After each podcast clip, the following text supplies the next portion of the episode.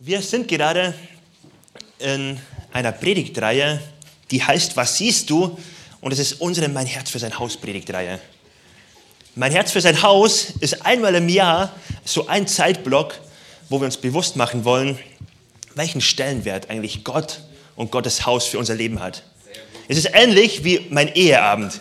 Ich weiß nicht, ob jemand von euch das auch hat. Einmal in der Woche, Donnerstagabend, haben meine Frau, Janette heißt sie und ich, haben wir einen Abend. Wir haben jetzt ein Baby bekommen, vor, hm, vor einem Jahr schon. Wir sind gerade auf der Suche nach einem Babysitter, weil wir sagen, wir wollen einen Eheabend haben. Denn der Eheabend, was machen wir da? Wir erinnern uns daran, warum wir uns lieben. Wir haben eine gute Zeit gemeinsam, wir lachen gemeinsam, wir hören von unserem Herzschlag und nach dem Abend bin ich wieder mal richtig begeistert von meiner Frau. Und es gibt Wochen, da brauche ich das überhaupt nicht, weil ich war die ganze Woche begeistert. Und es gibt Wochen, da brauche ich den Donnerstag, dass ich wieder neu verliebt sein kann in meine Frau. Kennt ihr das? Es braucht mal so einen Moment. Und genau das ist mein Herz für sein Haus. Wir überlegen, was bedeutet uns eigentlich unser Gott? Was ist eigentlich Gottes Herzschlag für seine Kirche? Wie wichtig ist ihm seine Kirche? Und wir fragen uns, wie sieht es mit meinem Herzen aus? Liebe ich Gottes Herz genauso als seine Kirche? Bin ich, bin ich committed? Bin ich voll dabei? Brennt mein Herz für das, wo Gottes Herz brennt? Und das ist so eine spannende Phase in den vier Wochen, wo jeder von uns auch immer wieder neu sein Herz checken kann, sein Herz prüfen kann und neu die Entscheidung treffen kann. Gott, ich, ich bin fest bei dir. Gott, mein Herz ist, ist nicht geteilt, es ist ganz bei dir. Und das wird deutlich in meiner Zeit, in meinen Finanzen, in meiner Energie, in meinem Lebensstil, wie ich unterwegs bin. Alles macht deutlich, mein Herz gehört dir. Und deswegen liebe ich diese Zeit so, weil es eine Zeit ist, wo ich immer wieder neu einfach merke, wie mein Herz profitiert. Und ich lade dich ein, wir sind jetzt in der Hälfte der Zeit, du hast noch die nächsten zwei Wochen vor dir, mit heute drei Wochen, wo du echt nochmal neu dein Herz prüfen kannst und fragen kannst, Gott, wie steht es eigentlich um mein Herz? Wo steht mein Herz gerade? Und in dem Sinne auch die Predigtreihe, in der wir gerade uns befinden. Wir beschäftigen uns mit dem Herzschlag der Kirche. Mit dem Herzschlag, was sind so die Hauptpunkte als Kirche, wo wir hinwollen? Was ist so der Traum, den wir als Kirche haben? Und da haben wir vier Punkte, und ein Punkt haben wir letzte Woche schon gehört. Ein Herzschlag ist von uns, das ist der Kern, der uns ausmacht, wir wollen Jesus kennen. Was meinen wir damit? Es geht bei uns in der Kirche nicht um gute theologische Antworten, nicht um die besten Argumente, die wir finden wollen, nicht um schöne äh, Theorien. Es geht um eine Beziehung, die wir aufbauen zu Jesus, um eine Beziehung, die fester werden soll zu uns und um eine Beziehung, wo wir beten, dass Menschen diese Beziehung zu Jesus kennenlernen. Das ist der Kern davon, Jesus kennen. Das war letzte Woche und heute wollen wir uns mit dem Thema beschäftigen, Glaube leben. So heißt die Predigtreihe, was siehst du? Und heute Glauben leben. Wir wollen eine Kirche sein, die Glauben lebt, die nicht nur darüber spricht, nicht nur manchmal darüber spricht, was alles sein könnte, sondern die eine Kirche ist, die Gott etwas zutraut. Eine Kirche, die weiß, ja, bei uns ist meine Kraft, unsere Kraft ist begrenzt. Wenn ich auf meine Kraft gucke, ist sie begrenzt. Aber eine Kirche, die glaubt, sagt, wir gucken auf Gottes Kraft, auf Gottes Ressourcen, die nicht begrenzt sind. Wenn ich auf meine Situation gucke, dann stelle ich fest, ich habe so oft Sorgen und das sind nicht einfach nur kleine Sorgen, sondern das sind echte Sorgen.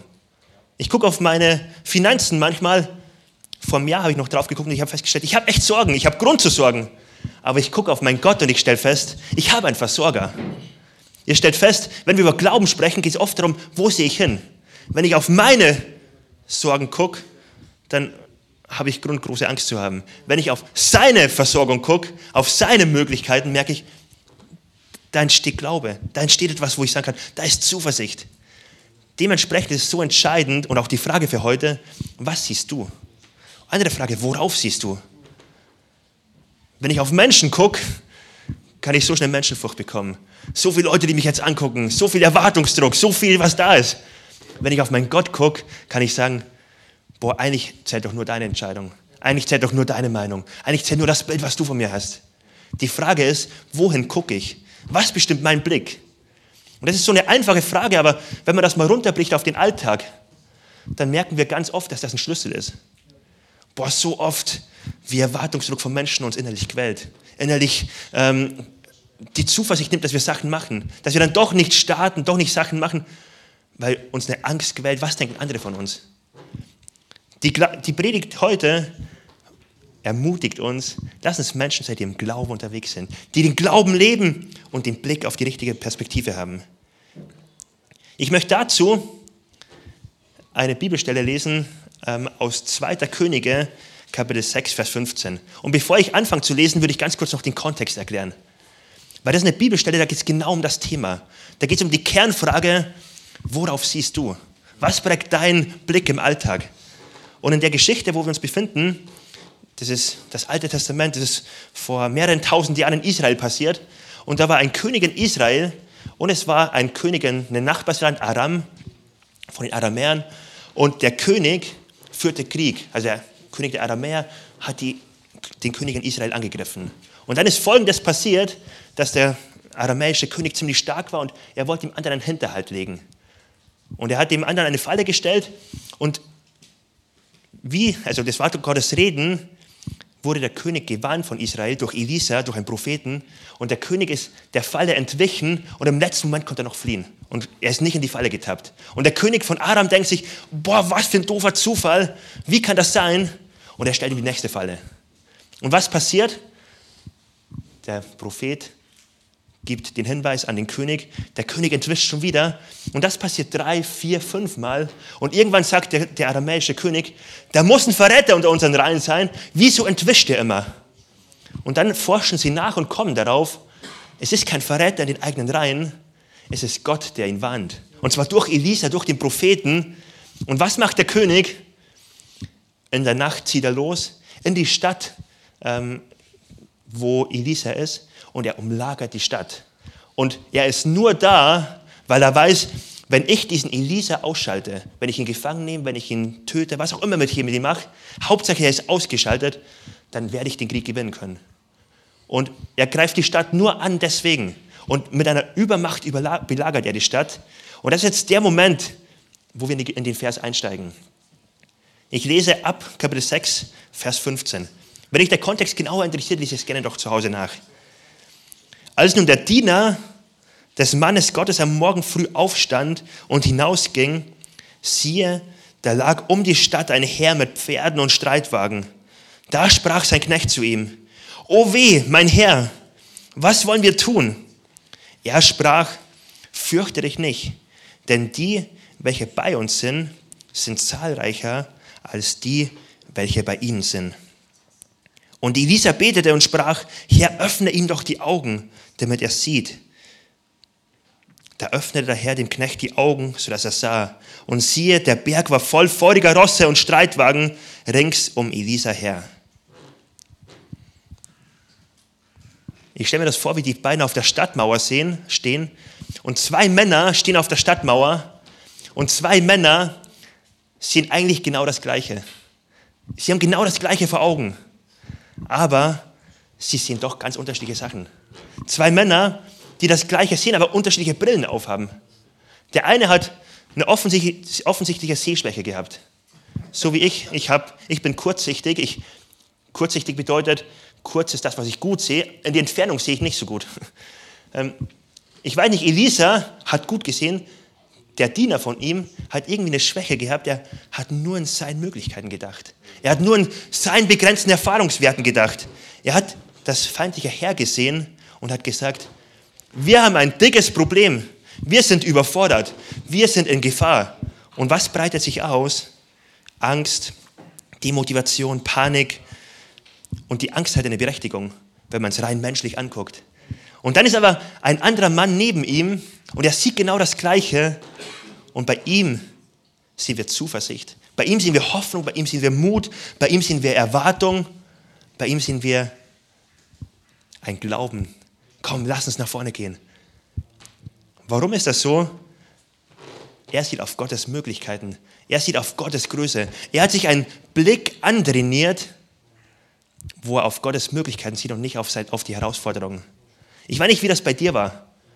Das ist jetzt ein sehr großes Beispiel von einer sehr großen Gefahr. Aber ich würde sagen, zwei Jahre liegen hinter uns, wo auch Herausforderungen da waren wo wir herausgefordert waren, gucke ich auf die Herausforderung oder gucke ich auf Gottes Möglichkeiten. Ein Training, wo manche so waren und manche so. Manche wie Elisa, manche wie der Diener. Eine ähnliche Herausforderung steht vor uns. Wir gucken auf den Winter, wir gucken auf eine äh, Energiekrise, auf eine fi ähm, finanzielle Inflation, die ähm, unglaublich hoch ist. Es besteht Grund zur Angst, wenn man das rein menschlich anguckt. Es, ich kann Menschen verstehen, die Angst haben und Panik haben. Und da ist so die Frage, worauf gucke ich? Worauf schaue ich? Habe ich einen Blick, der auf Gottes Möglichkeiten ausgerichtet ist? Habe ich einen Blick, wo ich sage, Gott, du darfst, du darfst meinen Blick bestimmen, du darfst meine Gedanken bestimmen. Ich möchte auf deine Größe gucken, auf deine Versprechen gucken. Ich möchte darauf gucken, wer mit mir unterwegs ist. Die Bibel lädt uns ein, Realisten zu sein. Die Bibel lädt uns ein, einen realistischen Blick zu haben, und zwar nicht nur mit unseren Möglichkeiten, nicht nur mit unseren Erfahrungswerten, sondern so viel mehr Gott mit einzubeziehen. Es ist ein Versprechen, was Gott uns gibt. Ich bin bei dir. Wir lesen in der Bibel, bei Elisa, aber auch bei König David, bei, David, äh, bei ähm, Paulus, bei so vielen Menschen in der Bibel, wie sie in Herausforderungen waren und was das für Realität war, die sie sich vor Augen geführt haben. Bei David zum Beispiel, der Herr ist mein Hirte, mir wird nichts mangeln. An anderer Stelle, er ist mein Schild, er ist meine Burg um mich her, er ist mein Licht und mein Heil. Und wenn eine ganze Armee gegen mich antritt, und was finden wir hier? Nicht positives Denken, nicht Ermutigungsreden oder positive Worte, die man einfach nur zuspricht, aber die eigentlich kein Fundament haben. David stellt sich auf die Realität und sagt, Gott, wenn das stimmt, was ich in der Bibel lese, dann ist das meine Realität und dann nehme ich das jetzt im Glauben an und ich stelle mich darauf und ich glaube, dass dein Versprechen wahr ist. Und ich stelle mich darauf, auch wenn es sich anders anfühlt, auch wenn es sich komisch anfühlt im Moment. Aber ich sage in den Worten von Paulus, wenn du für mich bist, wer kann gegen mich sein? Mit dir, mein Gott, kann ich über Mauern springen. Und selbst wenn eine Armee mich angreift, Gott, du bist für mich. Bei Elisa sehen wir einen Blick, der trainiert war. Ich gucke auf Gottes Möglichkeiten. Die Bibel lädt uns ein, Realisten zu sein. Und so ist die Frage, was ist deine Realität? Weil meine Realität, ich bin ein Nachfolger Jesu, mein Leben gehört ihm. Ich habe gesagt, Jesus, ich bekenne dir alle meine Schulden und du sollst Herr in meinem Leben sein. Meine Realität ist, dass ich in den Fußspuren von Abraham, von David, von Elisa, von all den Leuten gehen darf, die gesagt haben, mein Gott ist mein Herr, mein Hirte. Er ist für mich, er ist mein Versorger. Aber meine Realität ist ja nicht automatisch deine Realität. Die Frage ist, was ist deine Realität? Vielleicht bist du heute hier und sagst, ja, das will ich auch, das habe ich auch. Und ich sage es mir auch immer wieder. Aber wenn du auf dein Leben guckst, dann merkst du, Jesus ist eigentlich gar nicht Herr in meinem Leben. Eigentlich gehe ich meinen eigenen Weg. Dann wäre das, wären das schöne Worte. Dann wäre das positives Denken ohne Fundament, was am Endeffekt gar nichts bringt. Was vielleicht im Moment sich gut anfühlt, aber eigentlich voll falsch ist. Es kann sein, dass man von der Seite vom Pferd fällt und eigentlich gar nicht mit Gott unterwegs ist, aber es so gern sich wünscht. Die gute Nachricht nach dem Gottesdienst hast du die Möglichkeit, das festzumachen. Es kann aber auch sein, dass man von der anderen Seite vom Pferd fällt. Dass du vielleicht heute als Christ hier bist und sagst, ich folge Jesus nach. Aber du guckst auf dein Leben und stellst fest, mein Blick ist eigentlich so oft wie der von Elisa. Mein Blick ist so oft auf meine Möglichkeiten begrenzt. Und so oft gucke ich auf das, was ähm, was eigentlich meine Probleme sind und die werden so groß und Gottes Möglichkeiten werden immer kleiner in meinen Augen. Und Gott lädt uns heute ein, werde neu ein Realist. Werde neu jemand, der die Welt mit Gottes Augen ansieht. Im Glauben zu leben bedeutet, ich fange an, eine Brille des Glaubens aufzusetzen, wo ich sage, ich fange an, meine Menschen, meine Nachbarn, meine Umstände, meine Kollegen, mein Le eigenes Leben meine Ressourcen. Ich fange es an, mit Gottes Möglichkeiten zu sehen. Ich fange es an, mit Gottes Möglichkeiten in Verbindung zu bringen. Und ich fange so einen, einen Blick an auf mein Leben. Und das ist eine Einladung, die Gott uns gibt. Das ist eine, eine Zielsetzung, die wir als Kirche haben. Wir wollen eine Kirche sein, die so einen Blick hat. Die nicht ähm, ganz ängstlich zurückgezogen ist und sagt, oh, hoffentlich kommen wir irgendwie durch durch das nächste Jahr. Hoffentlich werden wir es irgendwie schaffen sondern die ganz im Gegenteil im Gebet ist und sagt, Gott, zeig uns, welche Möglichkeiten du hast. Zeig uns, wo ich ein Segen sein kann. Zeig mir, wo du Türen öffnest, wo du uns versorgen wirst. Aber Gott, wir wissen, du bist unser Hirte. Wir wissen, wir, Mut, wir dürfen mutig mit dir vorangehen. Gott lädt uns ein, Augen des Glaubens zu haben. Ich habe uns mal ein Bild mitgenommen, was das ein bisschen deutlich machen kann, was es bedeuten kann, Augen des Glaubens zu haben. Da habe ich mal ein schönes Bild von einem Vogel sehen. Ein Bild, ich gehe mal auf die Seite, dass ihr es sehen könnt, was mich total anspricht immer. Da ist ein Künstler und er malt, er malt etwas. Und ein Künstler hat ja eine Vorlage vor sich und die Vorlage malt er auch. Und dieser Künstler guckt auf dieses Ei und was malt er? Er malt einen Vogel. Er hat etwas im Blick, was dadurch entstehen kann. Er hat im Blick, wenn dieses Ei gut gepflegt wird, wenn dieses Ei in Umständen ist, wo es ihm gut geht, da wird etwas Geniales daraus werden. Und mich spornt dieses Bild total an, meinen Blick manchmal zu hinterfragen. Jesus lädt uns ein, einen Blick einzunehmen, eine Perspektive, eine Brille aufzusetzen, die das, eine Brille des Glaubens, die in seinen Möglichkeiten denkt, die danach fragt, Gott, was möchtest du jetzt tun? Wo ähm, kannst du ein Wunder wirken? Wo kannst du ähm, Versorgung schenken?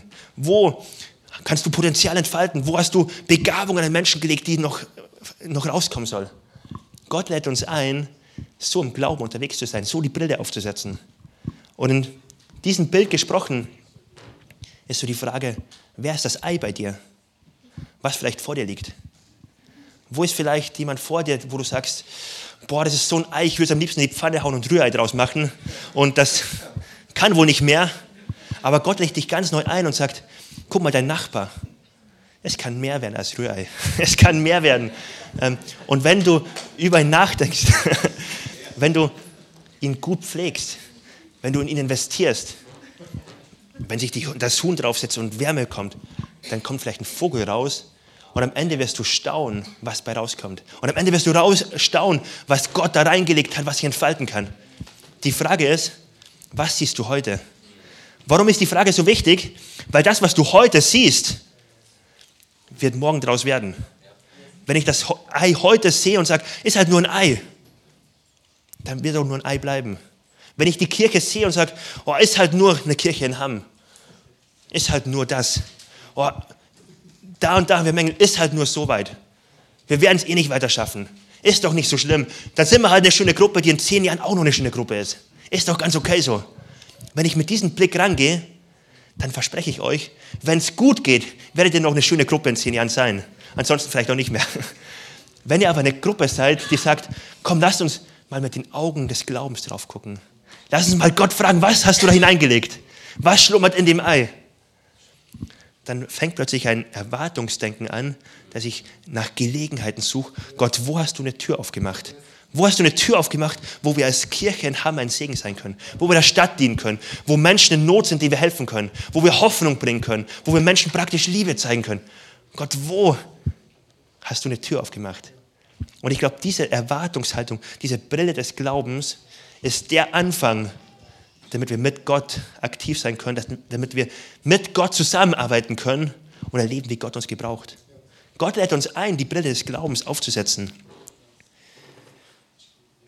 Die Brille des Glaubens sieht in dem Ei einen Vogel. Und es fängt an, die, das Ei so zu behandeln. Und ich weiß nicht, ob du in einer Kleingruppe bist. Wenn nicht, dann solltest du das ganz schnell ändern und ganz schnell dich zur Kleingruppe anmelden, weil ich liebe meine Kleingruppe und das ist absolut wichtig für, für mein Leben. Aber die Frage an dich, wenn du in einer Kleingruppe bist, hast du, hast du eine Liste, wo du für die Leute betest?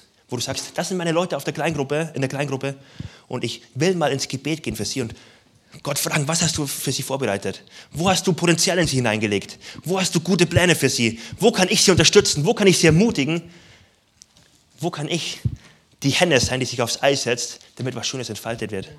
Das ist Gottes Art. Gott schenkt meistens nicht einen fertigen Vogel. Gott schenkt meistens nicht einen fertigen Baum. Gott gibt einen Samenkorn und sagt, guck mal, aus diesem Senfkorn wird ein großer Baum werden. Und jetzt passt drauf auf und jetzt pflege ihn gut. Und dann guck zu, was daraus werden kann. Guck zu, welche Wunder ich da machen werde.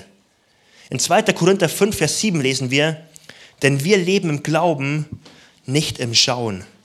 Wir sind unterwegs nicht in dem, dass wir uns an dem orientieren, was vor uns ist. Nicht, dass wir sagen, das sind unsere Umstände, das sind die Menschen um uns herum, so ist es nun halt mal.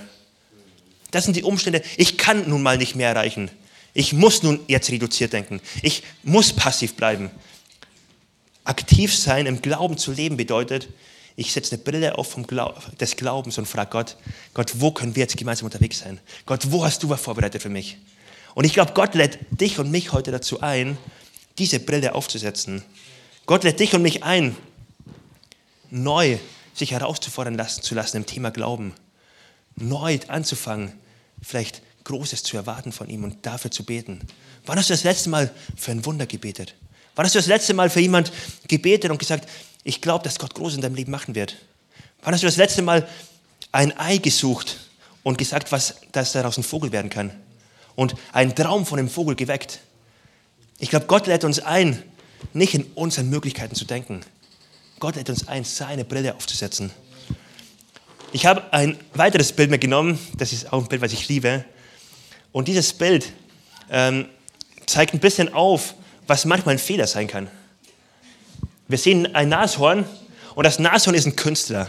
Und auf jedem Bild, was dieses Nashorn malt, finden wir ein Horn. Wir sehen die Dinge nicht so, wie sie sind, wir sehen sie so, wie wir sind. Und das ist so eine Wahrheit. Und das ist mir so wichtig, auch auf dieses Bild nochmal zu gucken, wenn wir über die Frage sprechen, was siehst du? Wie kannst du antrainieren, im Glauben zu sehen? Weil ich glaube, das Horn ist etwas, was jeder von uns hat. Das, das ist ein Horn, was wir oft selbst nicht wahrnehmen. Was jeder um uns herum wahrnimmt, aber in aller, allermeisten Fällen sehen wir unser eigenes Horn nicht. Das sind vielleicht Besonderheiten, Eigenarten, das sind Prägungen, die wir mitbekommen haben. Das sind vielleicht Verletzungen, die wir bekommen haben und Entscheidungen, die, die wir darauf getroffen haben. In manchen Fällen ist das Horn nicht schlimm. Aber ich will heute darüber sprechen, dass es, glaube ich, bei ganz vielen von uns, bei jedem wahrscheinlich von uns, irgendwo ein Horn gibt, was du vielleicht selbst gar nicht wahrnimmst. Aber dein ganzes Leben sieht so aus. Dein ganzes Leben nimmst du mit diesem Horn wahr. Das könnte zum Beispiel etwas sein. Mich hat jemand verraten. Jemand hat mein Vertrauen richtig missbraucht. Ich darf niemandem mehr vertrauen. Wenn du vielleicht diese Erfahrung gemacht hast, dann kann es bewusst oder unbewusst zu einem Horn führen, wo du sagst, ich werde in Zukunft richtig misstrauisch Menschen gegenüber sein. Jeder, der nicht länger als ein Jahr mit mir unterwegs ist, ich werde ihm erstmal mein Misstrauen entgegenbringen. Jede Sache, die er sagt, werde ich fünfmal hinterfragen. Das ist ein Horn, was entstanden sein kann. Oder es kann etwas anderes sein. Es denkt sowieso jeder nur an sich. Ich muss an mich denken. Alles muss ich alleine machen. Niemand kann es so gut machen wie ich. Ich bin nur auf mich alleine, muss ich mich verlassen. Oder vielleicht eine andere Lüge, die sich in ein Leben hineingesteckt hat, ein Horn. Mich mag sowieso niemand. Vielleicht wurde vor Jahrzehnten eine Erfahrung gemacht, in der Schule oder wo auch immer, die so innerlich einen getroffen hat und du hast eine Entscheidung getroffen. Ich werde in Zukunft ähm, von großen Gruppen eher Abstand nehmen. Ich werde in Zukunft ähm, dieses Horn zulassen. Mich mag eh keiner und das ist okay so. Oder Gott spricht sowieso nicht zu mir. Vielleicht hast du mal die Erfahrung gemacht und du hast Gottes Stimme nicht gehört und hast jetzt dieses Horn gewachsen lassen.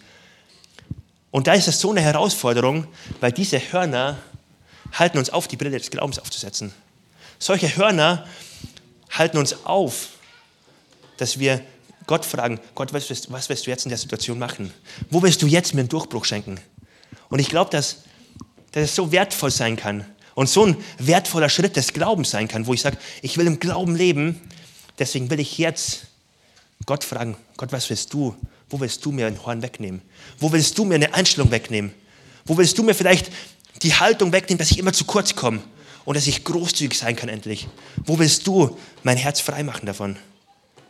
Ich glaube, dass Gott uns heute dazu einlädt,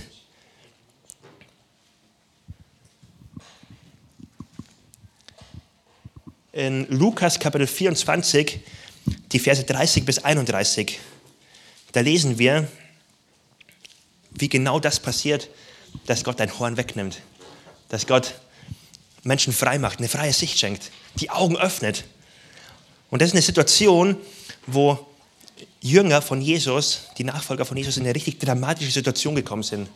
Jesus ist am Kreuz gestorben und ihr Traum ist zerplatzt dem, dem sie gefolgt sind, haben sie nicht verstanden. Er ist einen Weg gegangen, da haben sie den Kopf geschüttelt und haben gesagt, wie kann das sein? Und dann ist Jesus auferstanden, aber die Jünger wissen es noch nicht. Und jetzt ist eine äh, Situation, wo Jesus mit den Jüngern unterwegs ist, er ihnen begegnet. Und da lesen wir, und als, als er dann, Jesus, mit ihm am Tisch saß, nahm er das Brot, dankte Gott dafür, brach es in Stücke und gab es ihnen. Da wurden ihnen die Augen geöffnet und sie erkannten ihn. Doch im selben Augenblick verschwand er. Sie sahen ihn nicht mehr. Was ist passiert? Jesus, Jesus ist ihnen begegnet und es hat einen Augenöffner-Moment gegeben. Bis dahin waren die Jünger, die Emaus-Jünger heißen sie auch im theologischen, äh, wenn man theologische Begriffe, Begriffe verwenden will, bis dahin waren sie gefangen im Frust. In einem Frust, wo sie die ganze Welt aus dem Frust heraus gesehen haben. Wir wurden wohl die letzten drei Jahre angelügt, angelogen. Alles ergibt keinen Sinn mehr. Gott hat uns wohl doch nicht, doch vergessen. Und dieser Frust saß so tief in ihnen, dass sie einfach verbittert nach Hause gehen wollten. Einfach Unglauben zugelassen haben in dem Leben, in dem Herzen. Und richtig frustriert waren. Da war ein Frust, der war wie ein Horn, der ihr Leben geprägt hat.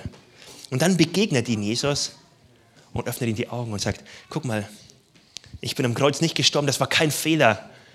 Ich habe den Preis bezahlt. Ich biete ewiges Leben an. Und plötzlich merken die Jünger, wie ihnen die Augen geöffnet werden, sie das verstehen Frust weicht und eine Freude freigesetzt wird und eine Freude da ist und sie sagen, wow, unser Gott ist Herr, unser Gott regiert. Wir dürfen ihm vertrauen, wir dürfen das Horn ablegen. Und das ist so ein Moment, wo die Jünger ihn, Jesus an ihr Horn lassen, dran lassen und sagen, Gott, begegne mir darin.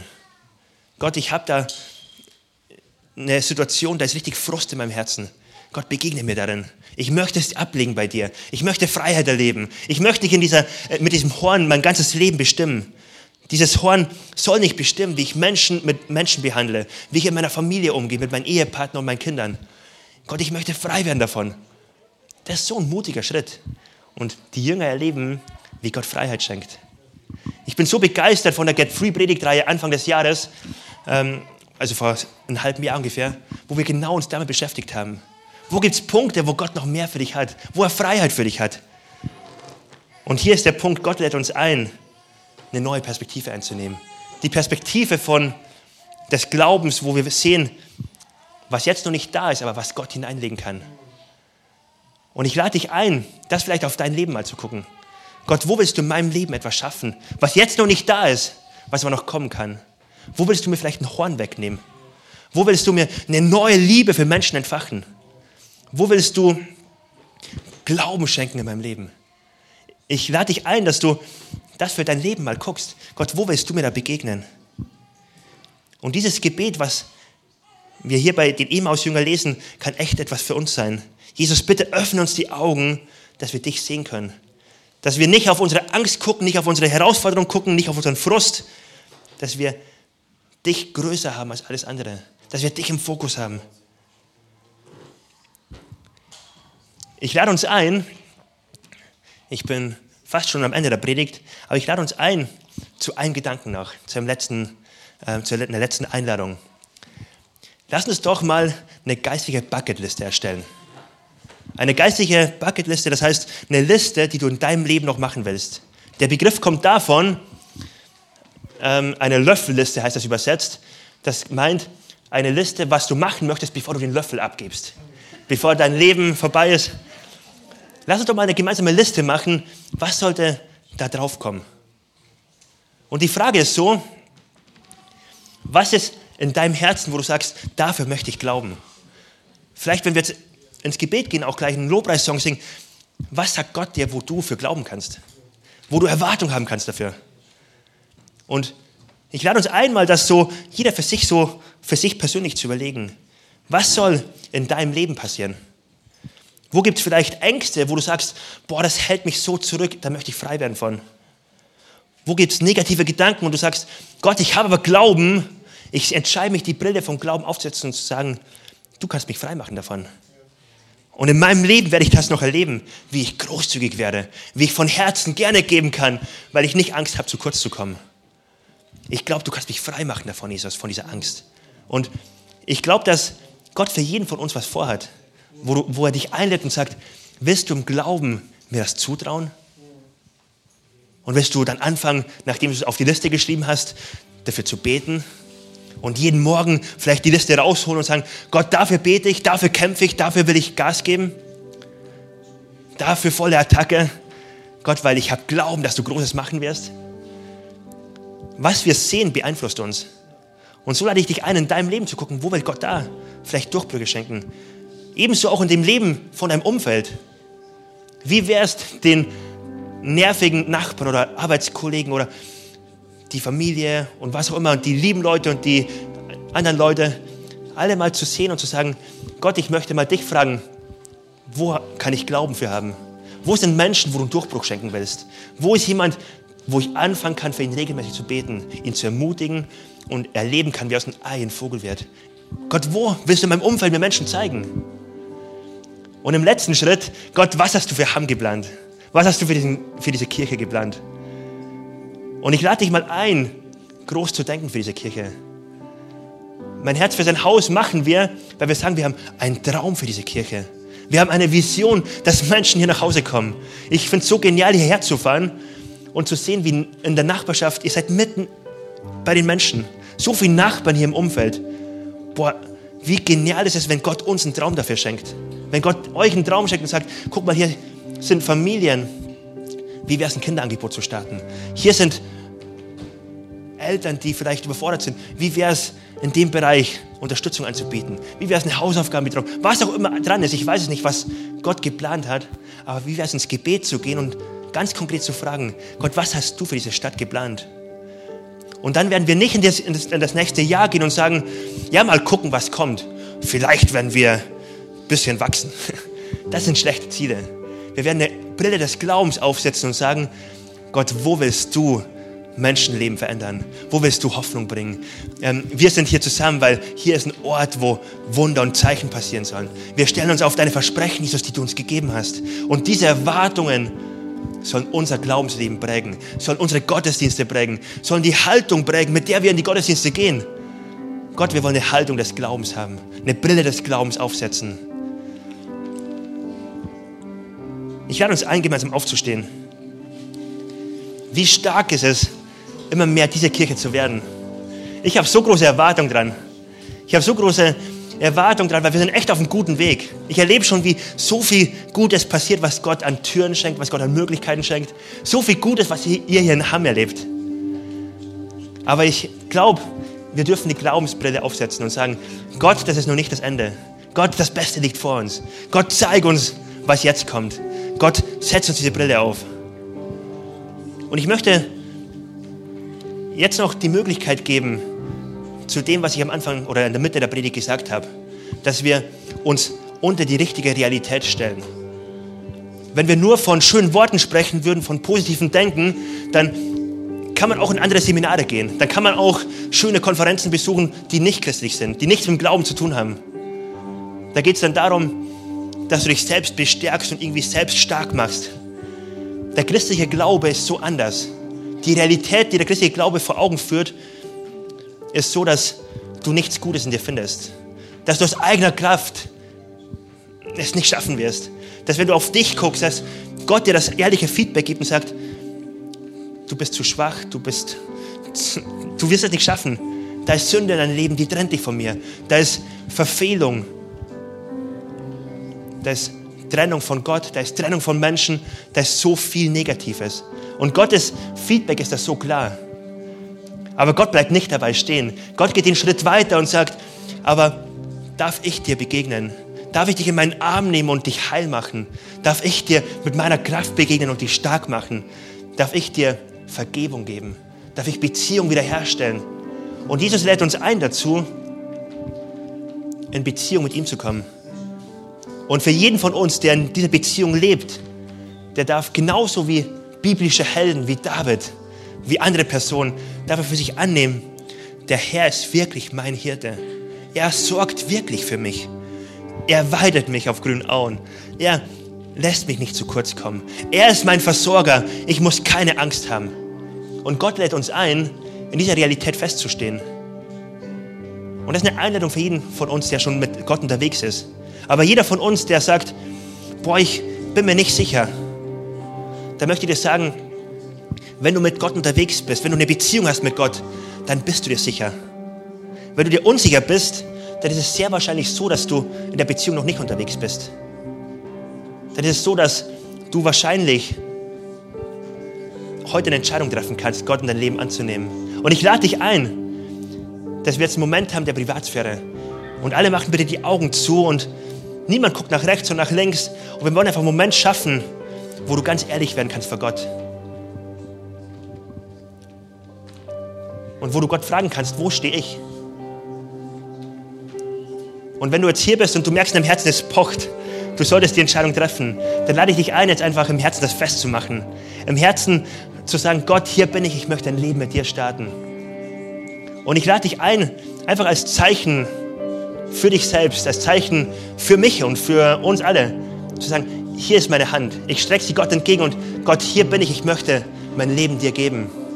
Und ich lade dich ein, jetzt Gott einfach deine Hand entgegenzustrecken, wenn dich das betrifft, und sagen, Gott, ich möchte diese neue Realität annehmen.